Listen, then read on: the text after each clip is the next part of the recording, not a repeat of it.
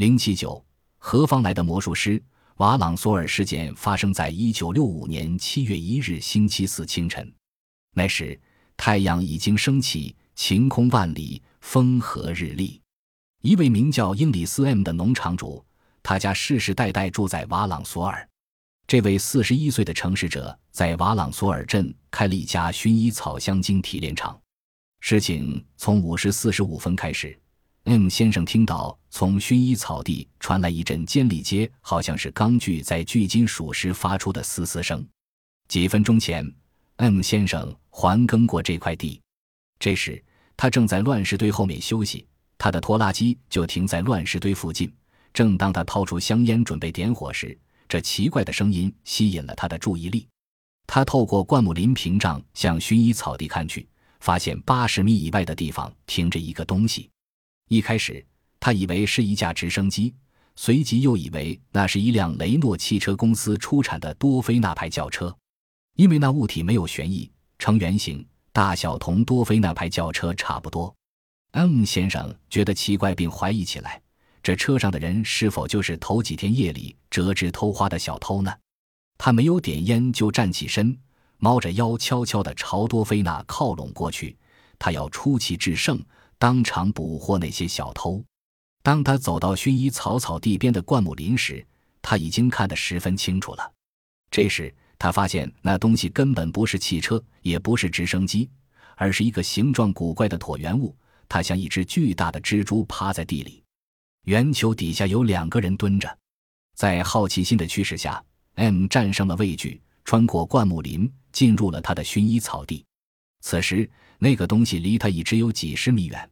他看到那两个人很矮小，正面对面的蹲在那里，看上去他们似乎是在草地上观察一棵薰衣草。随着渐渐的靠近，M 越来越清醒的看到了他们的外部特征：他们的脑袋奇大。脸型也同普通人完全不一样。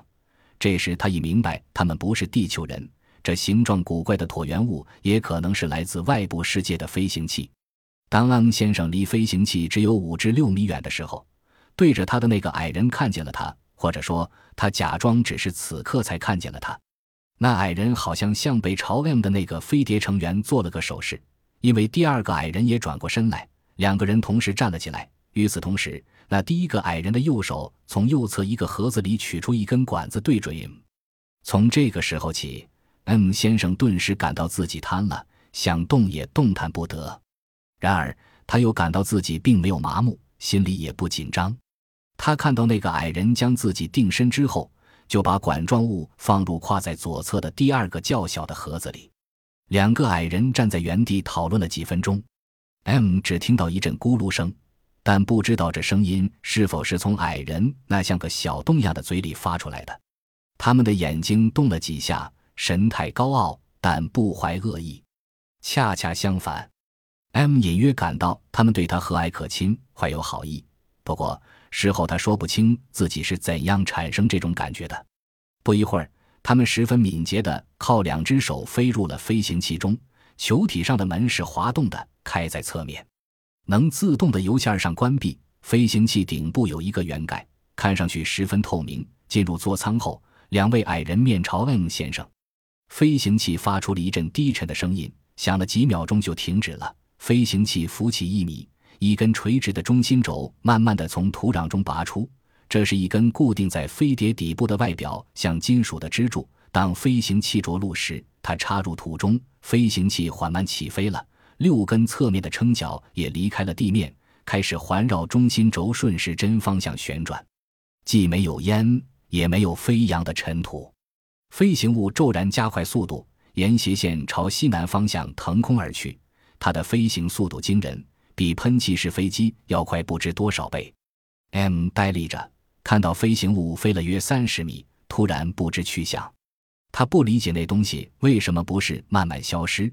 而是像屏幕上的图像一样突然隐没。这时，整个天空什么也没有，再也不见飞行器的影踪。在瘫痪状态下，失去了任何恐惧心理的 M 先生意识到他们已经远去。这时，他顿时产生了一种有生以来最强烈的不安情绪。他仍然被固定在原地，欲动不得，欲呼无力。他自己会这样死在地里。据 M 先生说，大约一刻钟或二十分钟或半小时后，他渐渐开始可以活动两只手了，接着四肢和躯体也能动了。顿时感到十分轻松的 M 先生走过去查看了地上的痕迹，然后回到乱石堆附近的拖拉机旁。根据 M 先生的说法，飞碟着陆的地方在飞碟离去时是湿漉漉的一片泥泞，中心轴着地的那个点有个洞。第二天，宪兵来到了现场，在这陆地果然发现有个洞，土壤已经变白且十分坚硬，但没有玻璃化。而这块地的其他地方，土壤是赭石色的，在旱天或雨天，那里或是一片干上面，或是松软泥泞。地面上有个直径为一百二十米的盆状凹面，中心部位有个圆洞，洞壁光滑，四周匀称，像是钻头钻出来的。这个洞的直径为十八厘米，约深四十厘米。一位马诺斯克镇的小学教员说，他是首批来到现场观察的人中间的一个。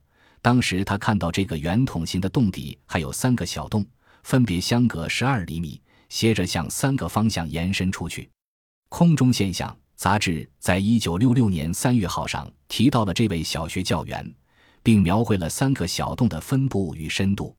宪兵们说，他们看到地面上有四道浅沟，都从中间那个小洞向外辐射，形成一个十字形。这几道浅沟宽八厘米，长一米。美国空中现象研究会的调查员在飞碟着陆事件后赶到了现场，他们在着陆点以及二十米到三十米以外的地区取了样土，在实验室里进行化学分析。着陆点变白了的土壤的含钙量明显的比别地要高，占百分之十八。可惜的是，化验报告没有明确指出这钙处于什么状态，很可能是已经电离了的钙，处于可熔岩状态。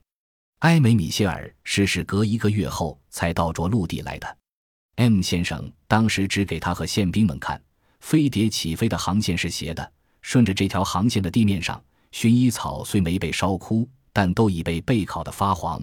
从着陆点往外算，被备烤发黄的共三十九行薰衣草，每行间隔一百三十米。比埃梅米歇尔晚到现场的法官肖塔尔说，他所见到的薰衣草已经反绿。甚至比周围的薰衣草长得更高更壮实，但是这些薰衣草上仍留有不少枯萎了的枝叶。飞碟飞走后，目击者精神上受到了极大的震动，但在头三天内，他并没有感到任何不适之处。只是从第四天起，他一直处于沉睡之中。如果妻子和父亲不叫他起来吃饭的话，他一天二十四小时都可以熟睡。他的睡意很浓。而且有一种痛快的感觉。与此同时，M 先生得了轻微的精神运动性紊乱，他的手不自觉地轻轻颤抖着。当埃梅米歇尔于八月七日来到瓦朗索尔调查的时候，M 先生每天仍要睡十四至十五小时，他的双手仍然有轻微的颤抖现象。除上述异常外，目击者身体状况十分良好，他的嗜好睡眠症状一直延续了好几个月。后来才恢复了正常。在目击飞碟着陆事件以前，M 先生的品行是一直受人夸奖的。